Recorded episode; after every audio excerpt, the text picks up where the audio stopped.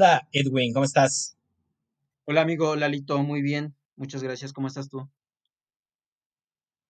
Bien, bien. Ya listo para traerte un nuevo tema de interés. En esta ocasión no vamos a recurrir a tus perversiones de, de la sexualidad de la gente de poder, pero sí vamos a hablar de gente de poder, pero particularmente en cómo el 2020 se ha vuelto un año tabú pero no solamente en términos de, de tragedias, sino como de cosas que podrían cambiar la humanidad para siempre, ¿no? Sí, la verdad es que traemos, yo creo que uno de los temas que más se presta para que divaguemos en, en ideas, en imaginarnos cosas. Y sí, aunque creo que la idea que todos teníamos era un poquito más, más futurista, un poquito más este, anclada en los capítulos que hemos visto de, de algunos capítulos de, de Black Mirror. Pero bueno, da algunos primeros pasos en esa dirección y es un tema bastante interesante que, que yo creo que intriga bastante a la comunidad y además como que es este, o sea, genera debate, ¿no? O sea, algunos eh, están convencidos de que es una buena idea, otros no tanto, pero bueno, creo que todavía estamos bastante lejos del punto en el que las cosas realmente malas podrían suceder. Eh, pero bueno, Lalito, antes de que nos pues, de lleno. Eh, sí, justo, pero antes de entrar de lleno, eh, Ajá. Como decir, lo, lo, el tema de hoy es una de las predicciones, como bien mencionabas, de Black Mirror, que podría eh, tener su origen, su inicio en el 2020, ¿no? O sea, si algo muy bueno pasa o algo muy malo pasa en el futuro de la humanidad, tal vez podamos rastrear relacionado con este tema de cuál de las predicciones de Black Mirror podría ser eh, una realidad en el futuro que tendría como su génesis en este año tabú de la humanidad, ¿no? Entonces ya hablaremos de cuál de las predicciones, pero, pero vamos a empezar a construirlo bien. ¿Qué necesitamos saber antes de llegar a ese detalle?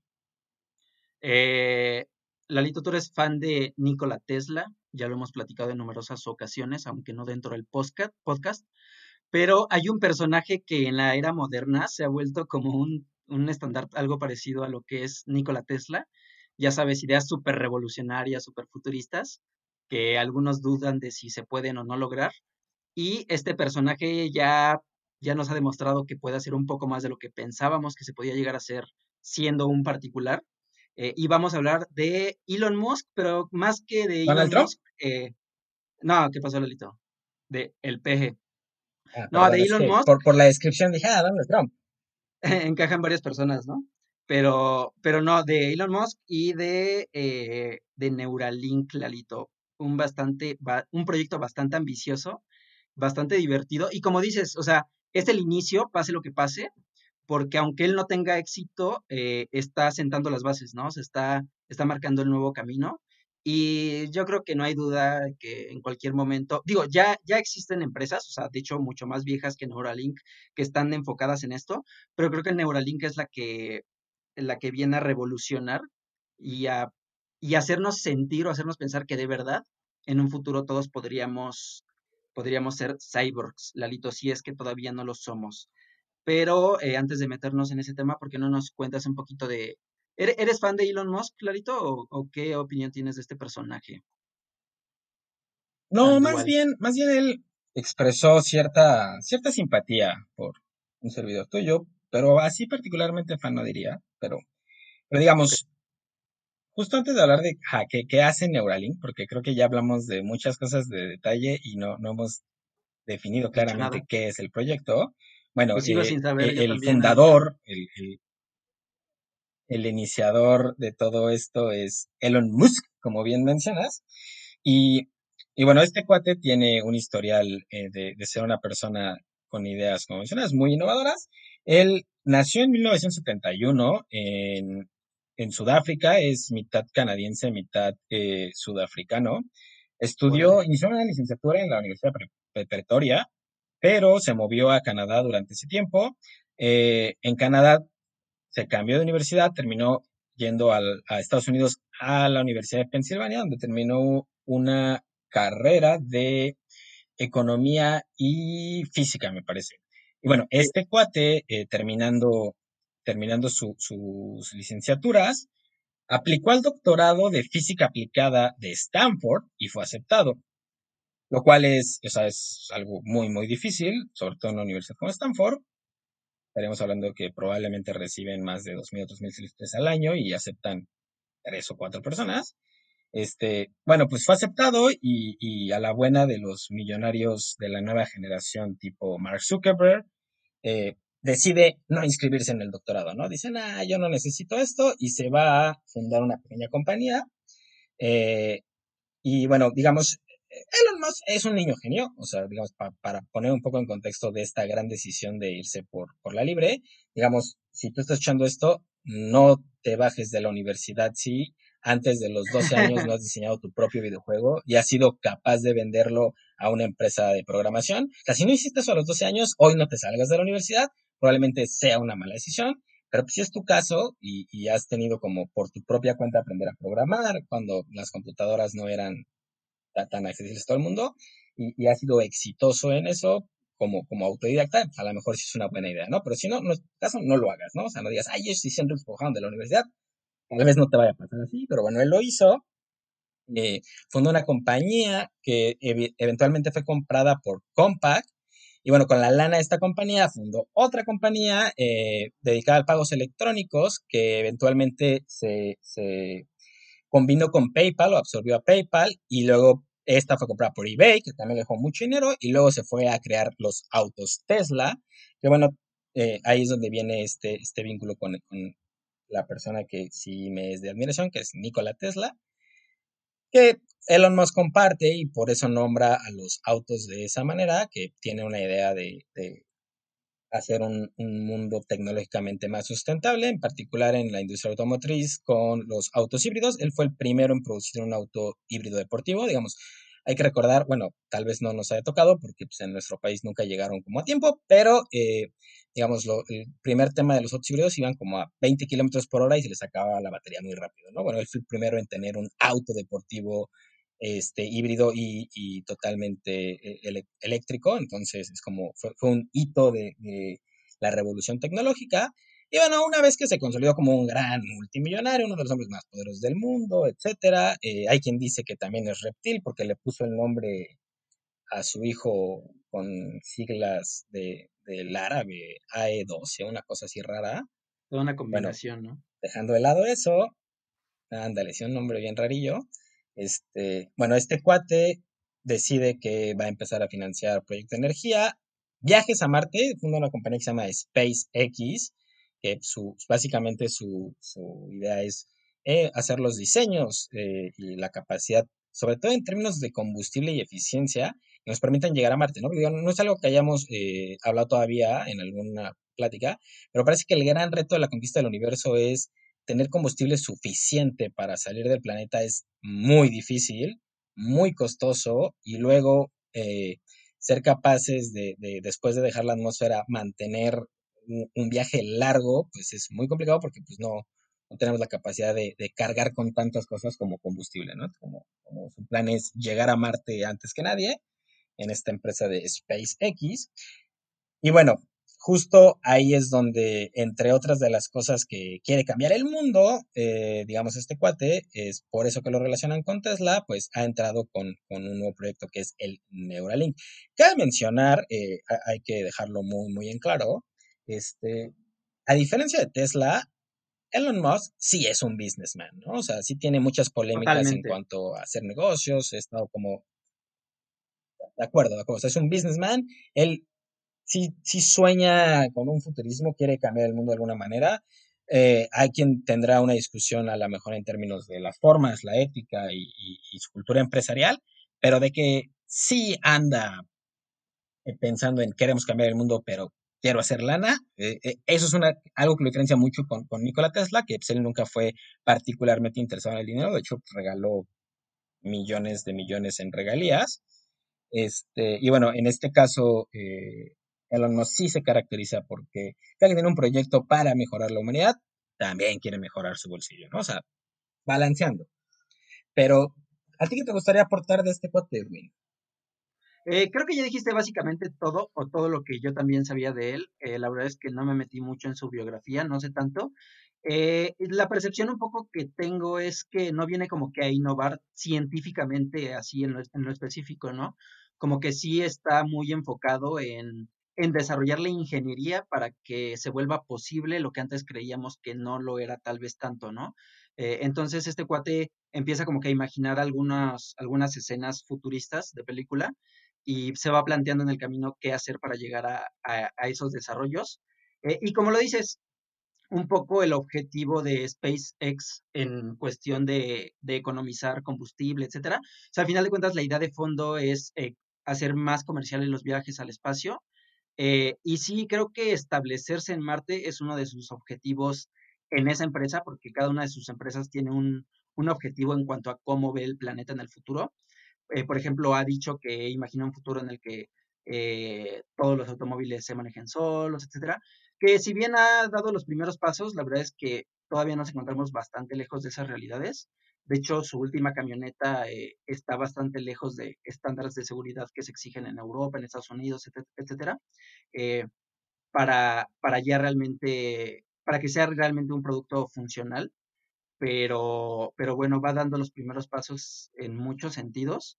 Eh, es la primera empresa, bueno, SpaceX se vuelve la primera empresa privada en salir, a la salir de la órbita terrestre. Este es un logro inmenso, aunque bueno, recibe miles de millones de dólares de la NASA, ¿no? En financiamiento eh, y en apoyo de investigación. Entonces, como te digo, o sea, yo tengo un poquito la percepción, tal vez esté muy equivocado, eh, tal vez ahorita se me venga el ejército de Musk's Believers encima, De los pero tres escuchas que eh, tenemos.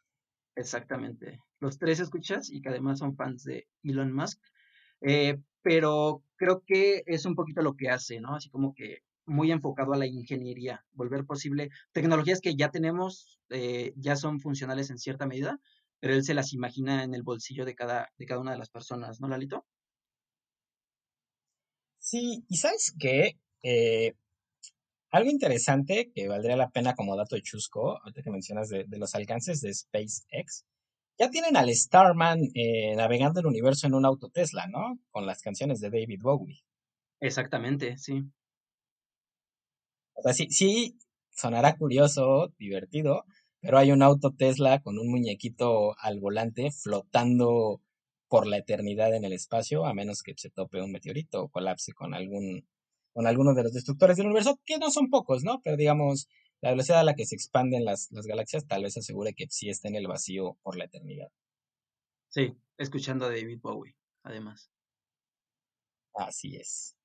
Este, pero bueno, Edwin, ¿por qué no nos platicas de qué rayos es y pretende hacer su nueva empresa Neuralink? O Pues yo, Neuraligas, yo, yo tampoco sé, este, creo que todos seguimos un poco confundidos y hasta un poco decepcionada la gente, ¿no? Los que esperaban demasiado, aunque la gente que es un poco más realista, creo que tal vez se imaginaba que no podía ser algo tan cercano a lo que hemos visto en series y películas.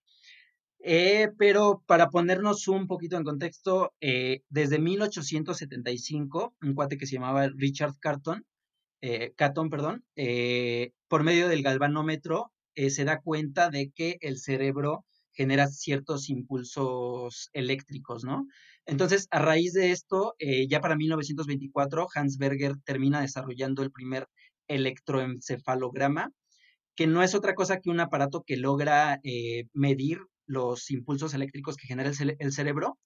Y además este cuate Berger eh, clasifica estas ondas, y de hecho son las ondas de Berger, y aquí digamos que empieza como que el camino de, de, pues no sé, de la interfaz cerebro, cerebro-computadora, cerebro-máquina, eh, porque ya nos damos cuenta de que a final de cuentas el cerebro también eh, responde a impulsos eléctricos. Entonces, desde el primer momento nos imaginamos que si lográramos interpretar ese lenguaje y decodificarlo, eh, tal vez podríamos eh, hacerlo a la inversa, ¿no? Controlar por medio de un aparato la mente o explorarla o no sé, hacer una infinidad eh, de cosas más, más interesantes. Eh, Lalito, tú estabas bastante eh, a la expectativa, ¿no? Tú sí estabas esperando el evento con un poquito de, un poquito de ansias.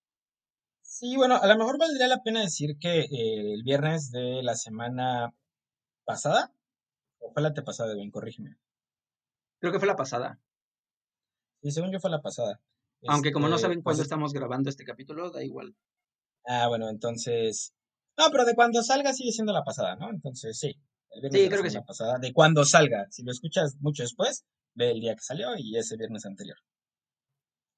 Este, ah, bueno, eh, estaba anunciado el, el- el proyecto porque, si bien eh, con años anteriores se había anunciado eh, que, que, bueno, Neuralink pretendía, que, a lo mejor es lo que no hemos dicho claramente, ya, ya lo bosquejabas en, en el potencial de, el, somos capaces de monitorear actividad cerebral. bueno, Neuralink pretendía o pretende, que, era parte del anuncio que se tiene desde 2019, de hecho, hacer una superprótesis para hacernos cyborgs, es decir, conectar una computadora, un circuito, un chip a tu cerebro directamente a través de, una, un compuesto de nodos que se conecte a tu sistema de red neural, o sea, y de esta manera eh, poder interactuar directamente con tu cerebro. Es como, como, como el anuncio previo a vamos a hacer un evento para presentar ya el mecanismo, ya el, el, el, aparato funcional donde podemos eh, conectar, que todavía no seres humanos, quizá por, por temas de cómo evoluciona esto, pero ya tenemos un prototipo que es funcional, que interactúa el ser humano con, bueno, en este caso seres vivos, con computadoras, con, con medios electrónicos a través de su mente, ¿no? Entonces, eh, fue la presentación que, digamos, eh, a lo mejor habría, habría que poner un poco de contexto, ¿no? Primero hablemos de, de, de el potencial o cuál era la oferta, por qué la gente estaba a la expectativa de, de cuáles son las capacidades que ofrece Neuralink y luego ver qué, qué realmente podemos esperar ahorita, ¿no? Es decir, qué, cuál fue el contenido relevante de la presentación formal, ¿no? Entonces, este, Neuralink eh, prometía conectar el cerebro. ¿Con qué implicaciones, Edwin? Eh, ¿Cómo que con qué implicaciones, Lalito? O sea, ¿qué podríamos esperar, no? O sea, como, como, digamos, asumiendo que ya tiene algo que funciona totalmente, ¿qué es lo que prometía o promete Elon Musk como, como las potenciales usos de, de la, del Neuralink? Que a lo mejor ahí ya empezamos a hablar de, qué cosa de, de Black Mirror podría hacerse realidad. Mm, yo creo que es un poco difícil la pregunta porque la verdad yo no sigo mucho a Elon Musk, eh, no estoy muy enterado de todas las declaraciones que ha ido haciendo, de hecho tuve que ver así como resumencitos para, para entender un poco en dónde estaba, pero creo que algo que ha caracterizado a Neuralink ha sido cierto hermetismo, ¿no? De hecho, eh, la fundan en 2016 y es más o menos hasta mediados o un poco antes de 2017 cuando realmente salen, revelan que existe la empresa y plasman un primer objetivo. Y lo primero que ellos dicen es que quieren desarrollar o fabricar un dispositivo que sea capaz de tratar ciertas enfermedades cerebrales graves en el corto plazo. Eh, no sé qué tanto de lo que nosotros esperábamos o queríamos eh, sale de las declaraciones oficiales de, de, Elon Musk, de lo que han dicho los científicos que trabajan con, eh, Neuralink, y qué tanto viene de, de, las ideas que nosotros hemos re recogido en innumerables, eh, pues yo, yo, diría que hasta películas, o sea, películas series, sobre todo Black Mirror, eh, y un poco el futuro como nos lo plantea Black Mirror, es que podrías tener pues algo como un super smartphone conectado a tu cerebro.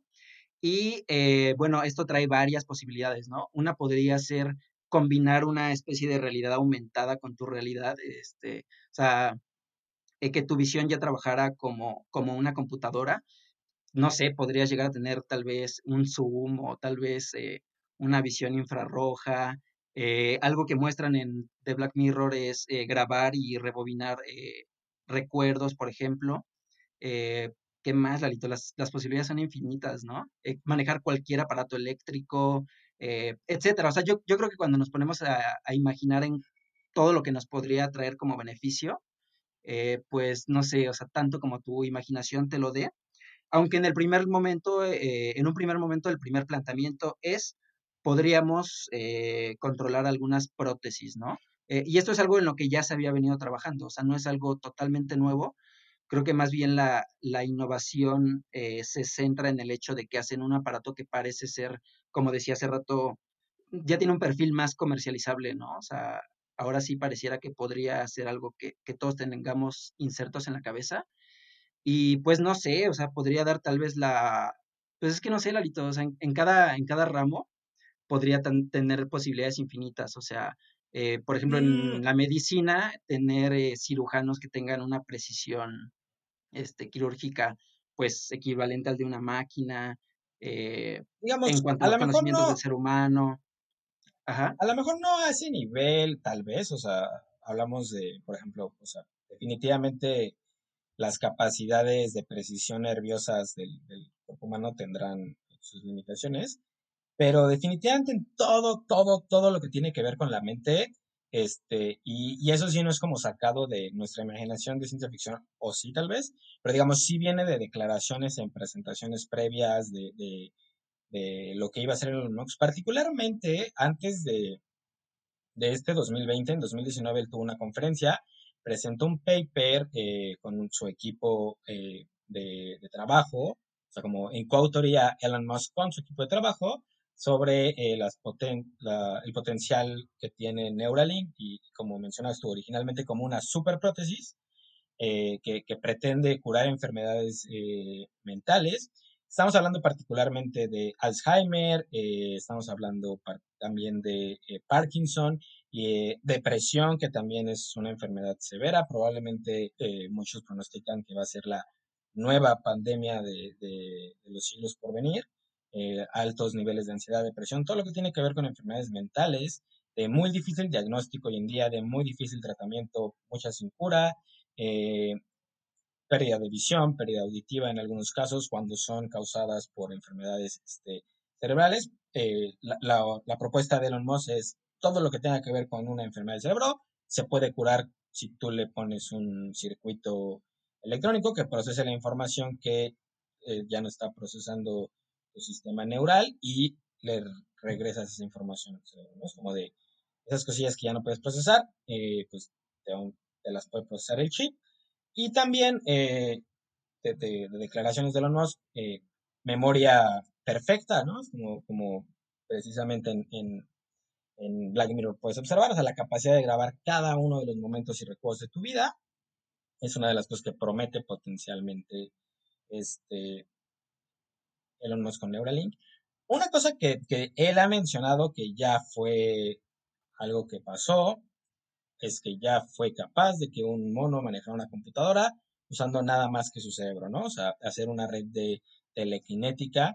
También promete, digamos, que puedas tener comunicación con otro ser humano, eh, digamos, a través de, de, una versión telequinética, digamos, conectarnos por Bluetooth, que de acuerdo a lo que él explica, eh, digamos, problema de la comunicación es que se pierde en términos de eficiencia mucho el mensaje, estamos limitados por el universo de palabras y a veces las ideas eh, es, tú transmites no solamente a través de las palabras, con, con tu cuerpo, etcétera. Y, y, y, justo la idea, lo que piensas, lo que sientes, está limitado a, esta, a este hardware que tenemos integrado.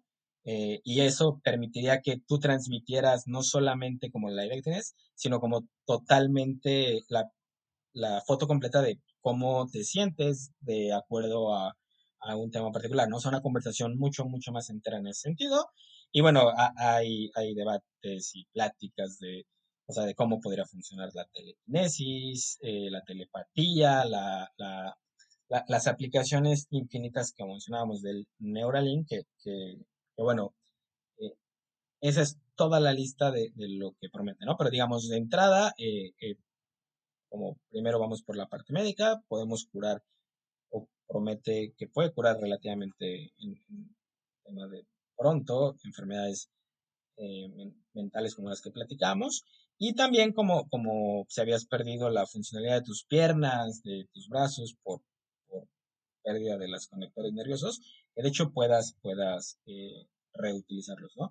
Ahora, cabe mencionar que como tú decías, ¿no? O sea, el, el saber un encefalograma y, y poder monitorear la actividad cerebral no es algo nuevo, eh, definitivamente, Tampoco utilizar como eh, conexiones al cerebro para recuperar extremidades antes perdidas.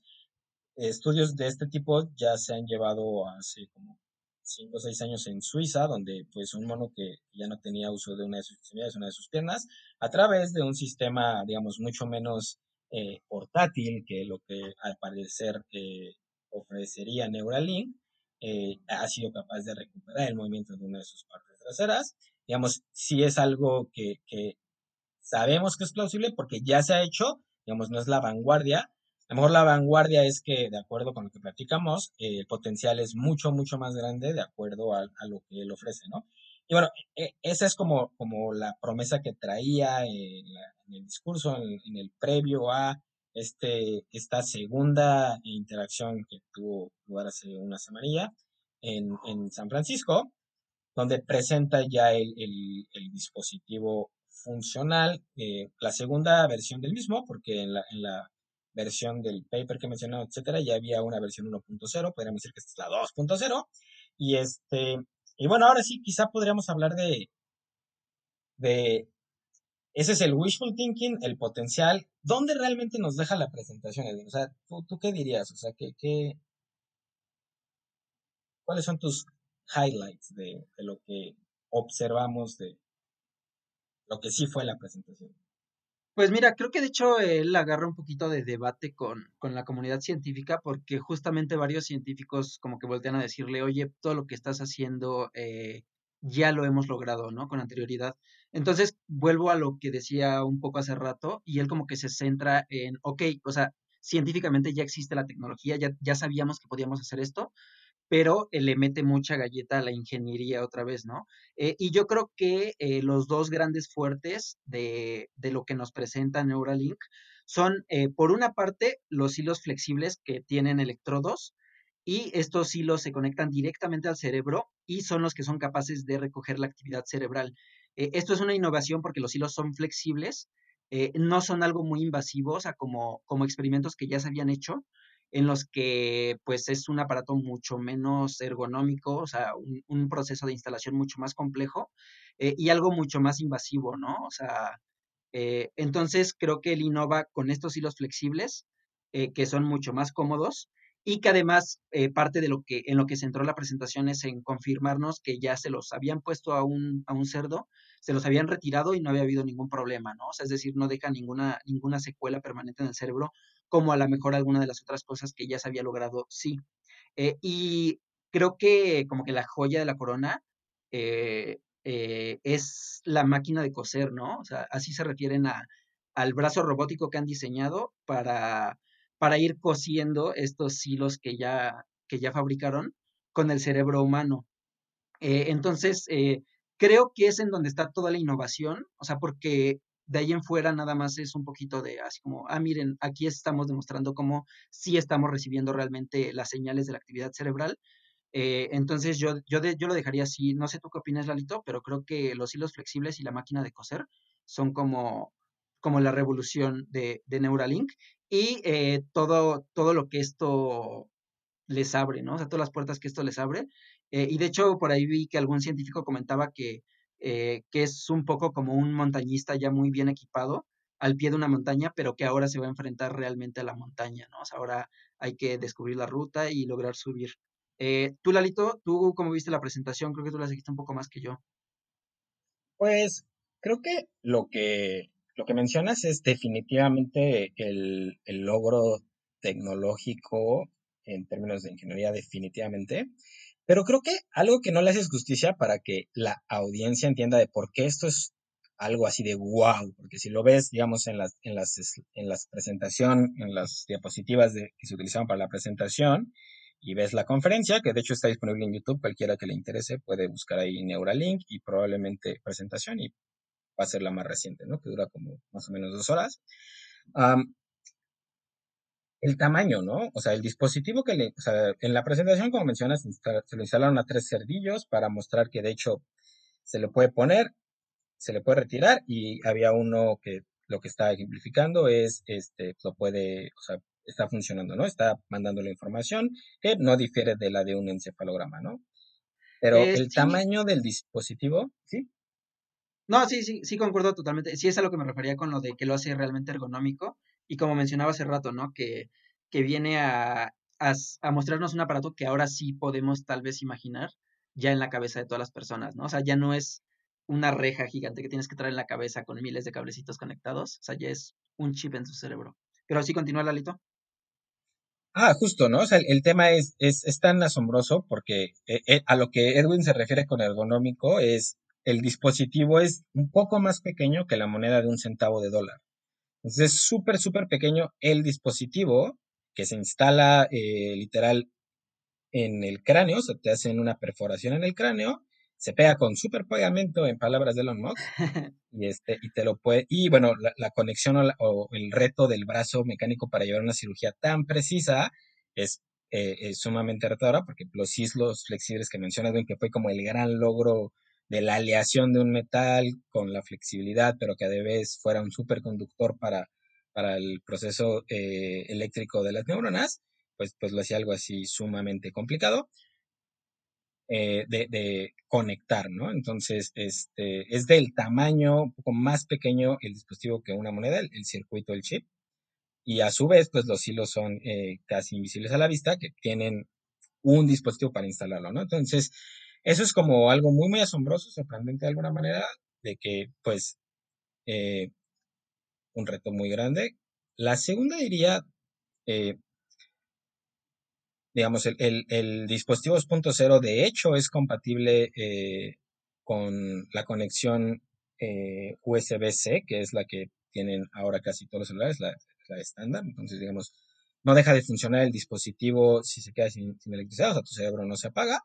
Eh, lo puedes recargar a través de una conexión de un USB tipo C. Y digamos, a este paso, los seres humanos serían compatibles con esta entrada antes que los iPhone, ¿no? Por, Ok, y, y se conecta eso. directo al cerebro, Lalito, esa parte ya no la vi. O sea, O lo sea, conectas a tu eh, lo, para recargar, si se llega a descargar. de, de hecho, eso en particular no lo aclararon. Yo pensaría que sí, eh, porque, digamos, no, no, no se lo conectaron, desconectaron al, al cerdillo, pero, pero bueno, Por- si lo vas a cargar y lo, te lo llegas a instalar, eh, en este momento sería con el USB tipo C. La, la, la logística del proceso eh, eh, estaría como más por verse. Lo que también es cierto es que todos estaban esperando a ver el changuito manejando la computadora y eso no pasó. O sea, eso no se observó. Lo que se observó fue pues los cerditos con el, con el dispositivo instalado con un, ele- un, un encefalograma sumamente portátil, sumamente pequeño, pero pues que no daba más información que una gráfica lineal de impulsos eléctricos del cerebro, ¿no? Que no te dice qué estaba pensando el cerdito, si está contento, triste, tiene hambre, etcétera, ¿no? Que, es como parte de todo lo que prometería eh, eh, el potencial de, de, del Neuralink. Y, justo por eso eh, estaba haciendo un poco el hincapié en, es un businessman, entonces diría, el proyecto no fue tanto el eh, presentar ahora ya viéndolo, digamos, a, a, ver hacia dónde iba, eh, el breakthrough, eh, el gran eh, descubrimiento en el mundo científico de, de, la neurociencia, sino más bien era una campaña de reclutamiento, ¿no? Digamos, este proyecto, cabe Sí, mencionar, este, sí, este, por ahí vi la nota, ¿no? Que mencionan que un poco lo que quiere es reclutar más científicos, ¿no? Entonces, eh, por ahí va un poco la idea, pero no traigo más información ahorita. sí, o sea, totalmente, o sea, hizo, o sea, el proyecto fue hecho con, con UC Davis, en la Universidad de California Davis, eh, tiene gente muy, muy eh, inteligente trabajando para él, Y bueno, al final del, del, del evento, o sea, todo el evento, digamos, podemos hablar un poco de las preguntas y respuestas, de las discusiones que implica, y creo que son muy interesantes en, en términos de, de, de, las ideas y los retos políticos, tecnológicos, éticos y morales. Pero antes de entrar a eso, este, pues al final de, de del, del, proyecto es como de, bueno, pues si les interesa, manden sus currículums, estamos buscando ingenieros, como una lista de cuál es el perfil que buscamos, y si, pues, si quieres meterte a cambiar el mundo, a, hacer, a construir el universo de los cyborgs, cabe mencionar que Elon Musk se caracteriza por tener un pavor, en teoría, digamos, no sé si esto sea más una ficción de su personaje o es parte de su, hecho, código de, de, de ética propia, un pavor a la inteligencia artificial. Entonces, lo que él dice es, esta es como la alternativa a la raza humana para que sobrevivamos a la inteligencia artificial, ¿no? O sea, como para que seamos competitivos con el futuro. Y bueno, si quieres construir esto y, te quedas capaz, mándanos tu currículum, ¿no? Entonces, como está todavía en este, o sea, creo que realmente lo que salió fue a vender una idea para captar el capital humano más importante, sí. A publicar su bolsa de trabajo, ¿no? Digamos, de alguna forma. Sí, definitivamente, ¿no? Porque San Francisco y todo el Silicon Valley se ha vuelto como, como la red para capturar todos esos talentos y que, bueno, o sea, a lo mejor si capturas a la persona que va a trabajar para ti en Facebook y te tiene una idea del valor de WhatsApp, híjole, pues como que sí los quieres reclutar, ¿no? Y, quieres escucharlos. sí, este, totalmente. Entonces, pues, nunca sabes a quién vas a interesar ya en ese nivel de, competencia, ¿no? Es como que sí se pelean a los cerebros, ¿no? Entonces él muy consciente de esto como, sí. Ajá, e, está bastante interesante lo que dices, ¿eh? Este, eh, no solo por la parte del reclutamiento, sino este tema de el pavor que dice tenerle a la, a la inteligencia artificial. Y, y, sí es bastante interesante porque él viene a decir que de alguna forma nosotros ya somos cyborgs, o sea, ya dependemos de, de la tecnología, de lo virtual, o sea, ya dependes de tu celular, de, de tu correo electrónico, e, etcétera. Eh, y se me hace bastante interesante cómo se le ocurre esta alternativa de, bueno, pues si el humano no va a poder con las máquinas, vamos a tener que terminar creando un híbrido que, que siga siendo humano por, de alguna forma, pero que le pueda hacer la competencia a la, a la inteligencia artificial, ¿no? Al, futuro de Sarah Connor. Sí, no, o sea, definitivamente eh, con una inteligencia artificial bastante desarrollada, pues varios seres humanos del promedio no tendríamos lugar en el, en el mercado laboral, por ejemplo, ¿no? Pues sí, de hecho creo que ahí es donde empiezan como que todos los dilemas éticos, ¿no? Eh, eh, porque, por ejemplo, ahorita lo, lo, plantean en su primera fase como, como algo aplicable al ámbito, al ámbito médico, o sea, es decir, si tienes un problema, tratar de corregirlo, pero se abre la siguiente interrogante, ¿no? Bueno, y los humanos tenemos limitaciones. Entonces, ¿qué pasa si simplemente queremos romper esas eh, limitaciones intelectuales, por ejemplo? Eh, el debate moral es bastante bueno, Lalito, porque nos podemos imaginar un sinfín de situaciones diferentes, eh, como lo hacen los capítulos de, Black Mirror futuristas, de todas las implicaciones que podría tener un Neuralink totalmente funcional como nosotros lo imaginamos, ¿no?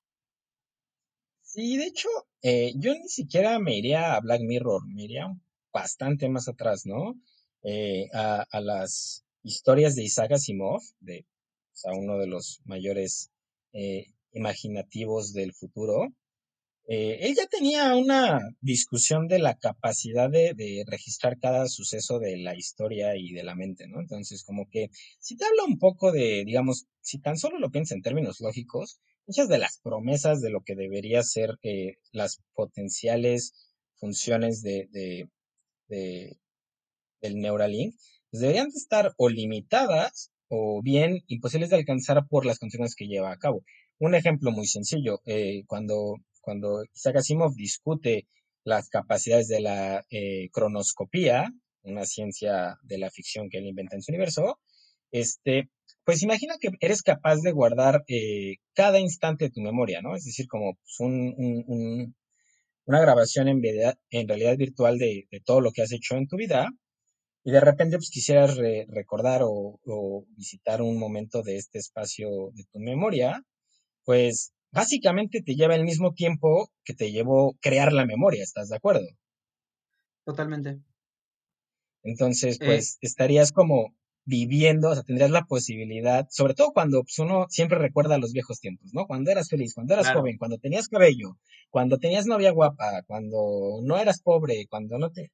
Entonces, en todas estas implicaciones de qué hace uno con su tiempo y las ganas que siempre uno tiene de volver, o sea, sí podrías abrir la puerta a gente condenada o, o, aferrada a, a no salir del recuerdo, ¿no? O sea, de, de, de, y al mismo tiempo te está costando las horas, tiempos, años de vida que dejarías de visitar o, o, o, vivir en tu presente, ¿no? Es como que se vuelve un arma de dos filos ahí, por ejemplo, ¿no? Es como de, bueno...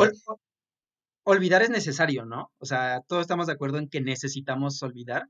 Y yo sé que es muy bonito recordar cosas, como dices tú, emocionantes, eh, momentos bastante significativos, emocionalmente sobre todo, pero es necesario olvidar porque hace rato tú mismo comentabas que la depresión es una de las enfermedades que, que, nos trae una mala expectativa de vida a los seres humanos.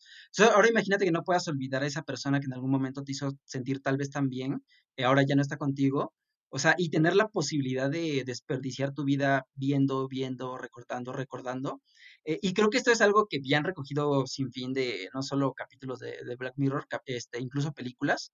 Hay una película de, ah, creo que se llama Vanilla Sky, eh, en la que justamente un millonario eh, paga por quedarse a vivir en un sueño. O sea, entonces tú puedes pagarle a una empresa porque te hagan dormir y vivir el sueño que tú quieras. Y pues tu sueño es algo, obviamente tú lo pagas, tú decides qué quieres soñar. Entonces, este, sí creo que sí abre la posibilidad de quedarnos atrapados en, no sé, en un, juego de solamente quiero recordar y como dices tú, eh, dejar de vivir el, el presente real.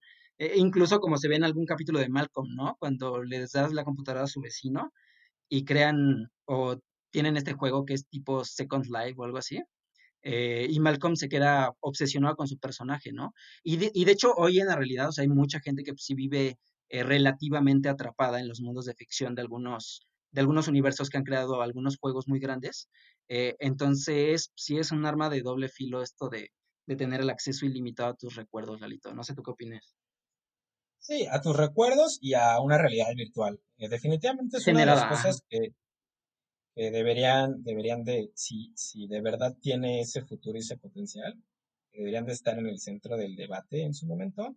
Otra cosa eh, interesante también es las implicaciones en términos de, libertad y de economía, ¿no?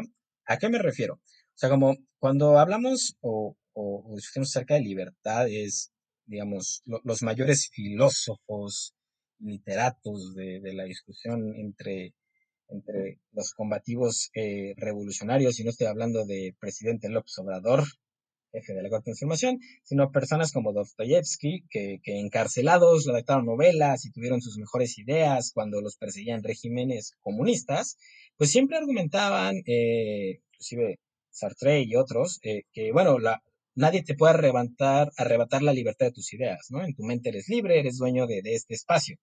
Ahora imagínate que te conectas exclusivamente o tienes un vínculo directo entre la tecnología del mundo físico y material a tu cerebro y a las comunicaciones eh, neurológicas eh, de tu cerebro. O sea, que, quieres ver hacer algo y no puedes brincarte el anuncio publicitario que te exigen escuchar porque pues te conectaste el Neuralink, ¿no? O sea, es como de, vale, eh, ahí es donde, de nuevo, el derecho a tu privacidad, libertad, o sea, ya, o sea, ¿qué garantizaría o cómo, podríamos tener los, los, eh, los estatutos de control éticos y morales para que ninguna empresa se aproveche de, del acceso directamente a tu pensamiento, ¿no? o sea, monitorear eso. O como que se vuelve un tema de, ah, si te, si te aventarías a, a arriesgarte a, a eso a, depender de la última actualización del, Android 4.10.1 y si no la actualizas, pues ya no te puedo eh, eh, dar ningún otro servicio y pues ahora sí que te puedo apagar el cerebro.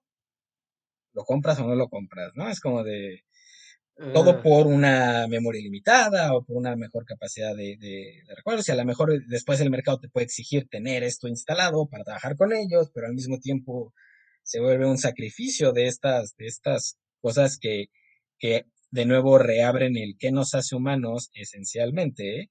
Y bueno, creo que por primera vez en la historia de la humanidad, podríamos poner en tela de juicio de si de verdad eres libre o no en tu mente. No digo, muchos lo han puesto de por medio en situaciones de estrés, cuando hay regímenes autoritarios, como lo que pasó con el nazismo, fascismo, de que ningún individuo se puede imponer a situaciones como esas y que tu cerebro se va a apagar y va a hacer lo que tenga que hacer y que sí te ponen a libertad es libertad, pero hay un debate de no es cierto y, ongoing. Ahorita creo que se vuelve más de, pues ya ni siquiera un debate ideológico, filosófico, se podría volver muy material, ¿no es Sí, totalmente. Eh, imagínate si actualmente la esposa te quita la contraseña del celular. Ahora imagínate que tenga la posibilidad de, de exigirte acceder a todos tus recuerdos. Creo que sí es algo bastante invasivo y pues que, como dices, ¿no? O sea, lo quieres o no lo quieres tener. Y, y como bien mencionas, seguramente, eh, aunque tú no quieras, eh, la sociedad te terminaría empujando, arrastrando esto, ¿no? O sea, sí me imagino las nuevas bolsas de trabajo en todos los empleos, así de, ah, pero requieres tener esto para, no sé, ¿no? Por, por X o Y razón. Entonces, este, ah, es bastante, bastante difícil esa, esa situación, Alito. No sé, realmente se me ocurren muchas cosas que podrían salir mal. O sea, hoy en día existen hackers, o sea, no importa cuán seguro hagas un celular, eh, se dan los robos de imágenes, los robos de información, ¿no?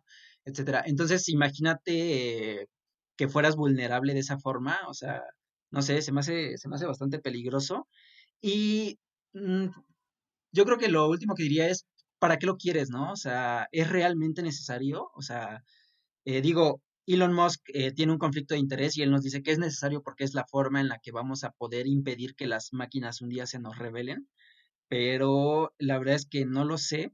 Sí, sí me parece algo demasiado, demasiado invasivo, Lalito. La verdad es que a mí en lo personal no me gusta mucho la idea, aunque tampoco es que la vea así como algo súper satánico, etcétera.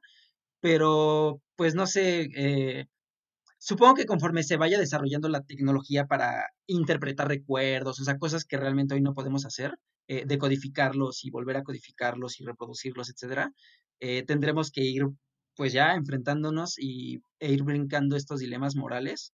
Eh, no sé si me vaya a tocar o no, Lalito. Eh, no sé tú qué opinas. No, no te, no te voy a tocar, eso sí te lo prometo, no te voy a tocar. No, es- sí se me hace, De hecho, pues no sé, bastante dual la, la idea de, de que pueda ser un, un cyborg, un número 16 o 17, Lalito. No, y ¿sabes qué? Eh, digamos, si quiero, si quieres poner un lado positivo a los argumentos que esgrimiste, yo diría, bueno, al menos ya vas a poder decir, no fui yo, me hackearon cuando mandes una foto inapropiada al grupo del trabajo, ¿no? Iba a ser creíble. Eh, sí, pero eh, no sé, por ejemplo, si tú ves algún documental de mentiras, o sea, te sorprendería la cantidad de mentiras y a veces hasta mentiras absurdas que dice un ser humano en promedio. Entonces, como que este jueguito de ya todo lo que vives, todo lo que piensas y todo lo que No, José, fue la debe paloma. estar grabado. Ajá, exactamente, ahí hay mentiras piadosas, mentiras que no le hacen daño a nadie, pero que las necesitamos para subsistir. Eh, y, y de pronto que el ser humano sea algo que ya es un libro abierto, o sea, eh, como pasa en el capítulo de Black Mirror, que llegas a- al pase del aeropuerto, al, al punto de acceso al punto de control, y pues, el policía te puede pedir, ¿no? O sea, qué parte de tu vida quiere, quiere ver, o sea, quieres que rebo- quiere que rebobines uno, dos, tres días atrás, una semana, etcétera. Entonces, no sé, sí me parece bastante, eh, pues no sé, bastante peligroso aunque eh, estamos bastante lejos de eso, ¿no? O sea, hoy en día lo que se ve posible es el llegar a controlar algunos aparatos para los cuales no tienes que decodificar y volver a codificar eh, el pensamiento humano, ¿no? O sea, solamente es, recibes una señal eléctrica eh, y eso ejecuta un movimiento en un, en un exoesqueleto, digamos, ¿no? Estamos bastante lejos de esa realidad, pero pues ya empezamos a apuntar hacia allá, Lalito. En cualquier momento nos llega ese futuro.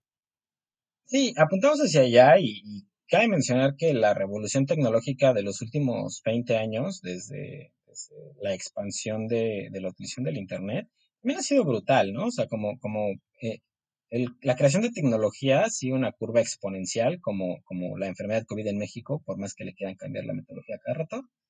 Y este, básicamente, eh, de la rueda para acá, nos ha costado mucho eh, dirías tú, alcanzar a los sumerios edwidianos, pero, pero cada que hay un nuevo avance, o sea, es como pareciera que, que los inventos que en su momento fueron revolucionarios son casi prehistóricos, ¿no? O sea, como hoy, hoy ves el almacenamiento en un disquete de cinco séptimos y de tres cuartos y dices, no, puede ser, o sea, tiene almacenamiento de unos cuantos kilobytes que no cabe la foto que acaba de tomar tu celular, cuando hoy en algo más pequeño que tu meñique, puedes guardar hasta un terabyte, dos terabytes de información, ¿no? Es como de, uff, o sea, la verdad es que si trajeras a un hombre que falleció antes de los 2000 o, o descongelaras a un hombre para irnos con ejemplos de la ficción, probablemente pensaría que, que, que despertó unos cuantos cientos de años adelante, ¿no?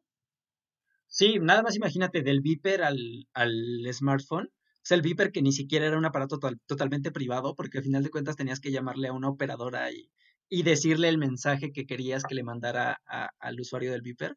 Y ya ahora todas las posibilidades que te brinda un celular.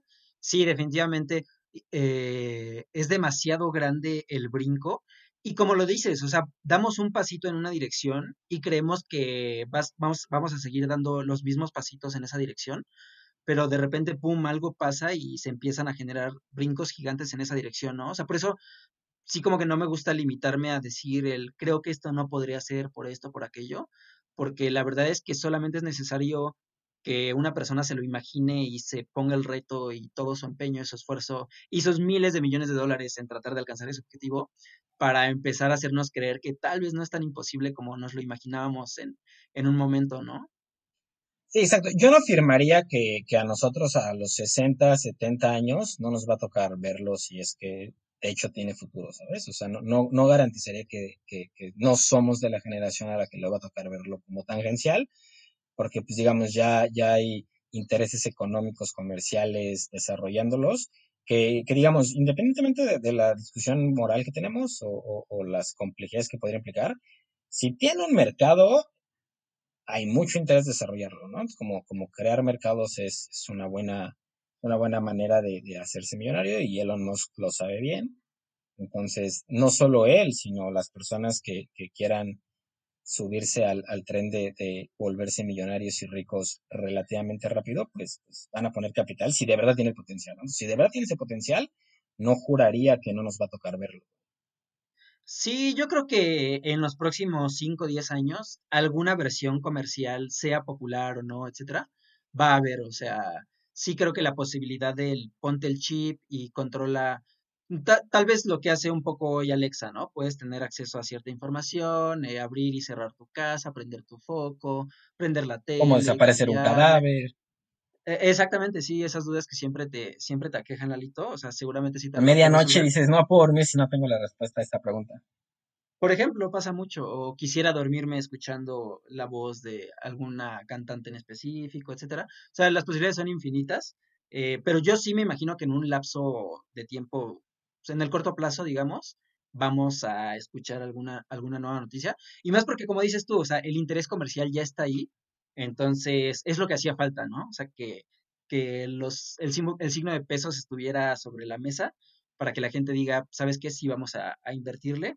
Y eh, pues sí, yo sí creo que sea algo que se va a exponenciar en los, en los siguientes años, aunque como mencionabas muy en el principio, este es un año clave, ¿no? O sea, ver con qué cierra Neuralink entre 2020 y 2021 nos va a abrir mucho el panorama hacia, hacia lo que se viene.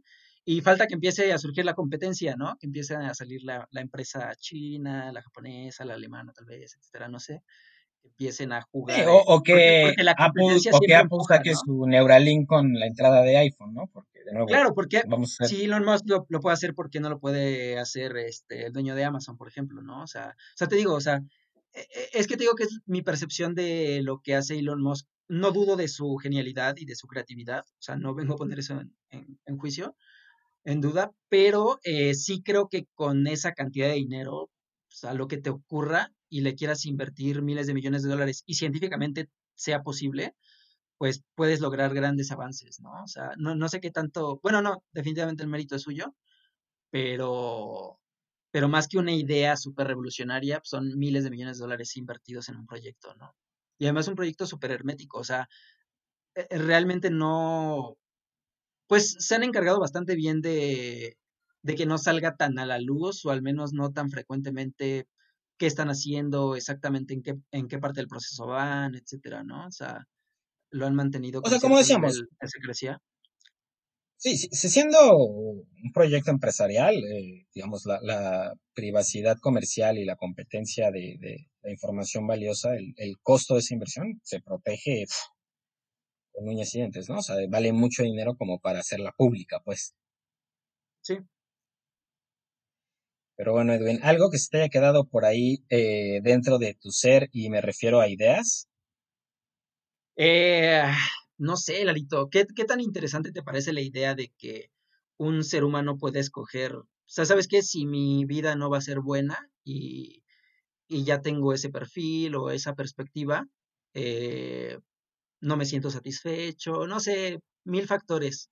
Eh, y quiero que me pongan a dormir en un sueño, o sea, quiero generarme una realidad para vivirla. O sea, ¿qué, qué tan válido te parece este argumento, Lalito? O sea, ¿lo ves posible? Eh, ¿Aceptarías Pues, que haya quien lo quiera hacer y que sea su problema? O sea, si quiere hacer que lo haga.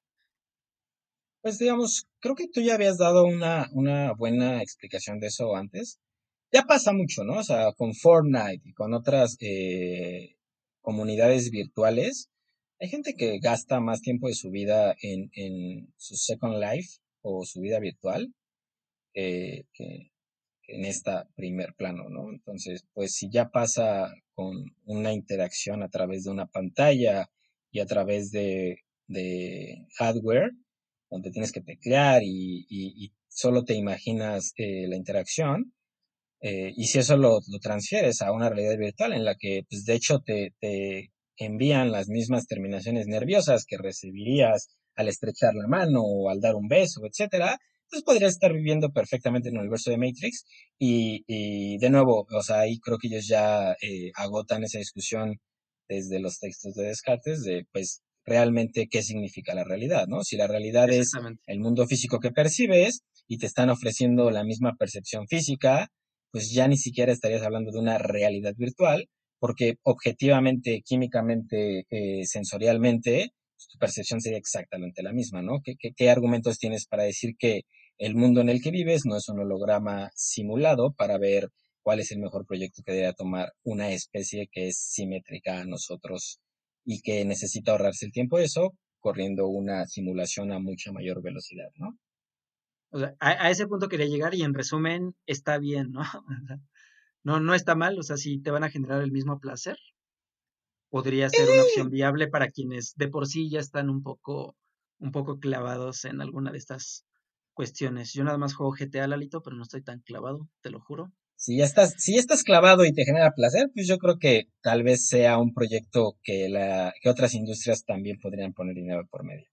Bueno, sí, totalmente. De, hecho, los videojuegos le están entrando. Ajá. Pues decir que muchas gracias por tus valiosas aportaciones y complejas discusiones de el día de hoy. A ver si Elon Musk tiene oportunidad de, de escucharnos y a ver si no te llama para que le ayudes con algún decalo o algo así de que tienen que tener cuidado con lo del Neuralink. Pues nada más seguir las tres leyes de, de Isaac Asimov, creo que es lo, es lo básico y lo necesario, Lalito. Pues esas son de la robótica y estas son de la cyborrótica. Eh, va, te la compro. Yo creo que por ahí va, pero, pero bueno. Este, no, Lalito, muchas gracias, como siempre, por, por tu llamada tan puntual. Eh, y un saludo a todos, a todos los que nos escuchan. Thank you.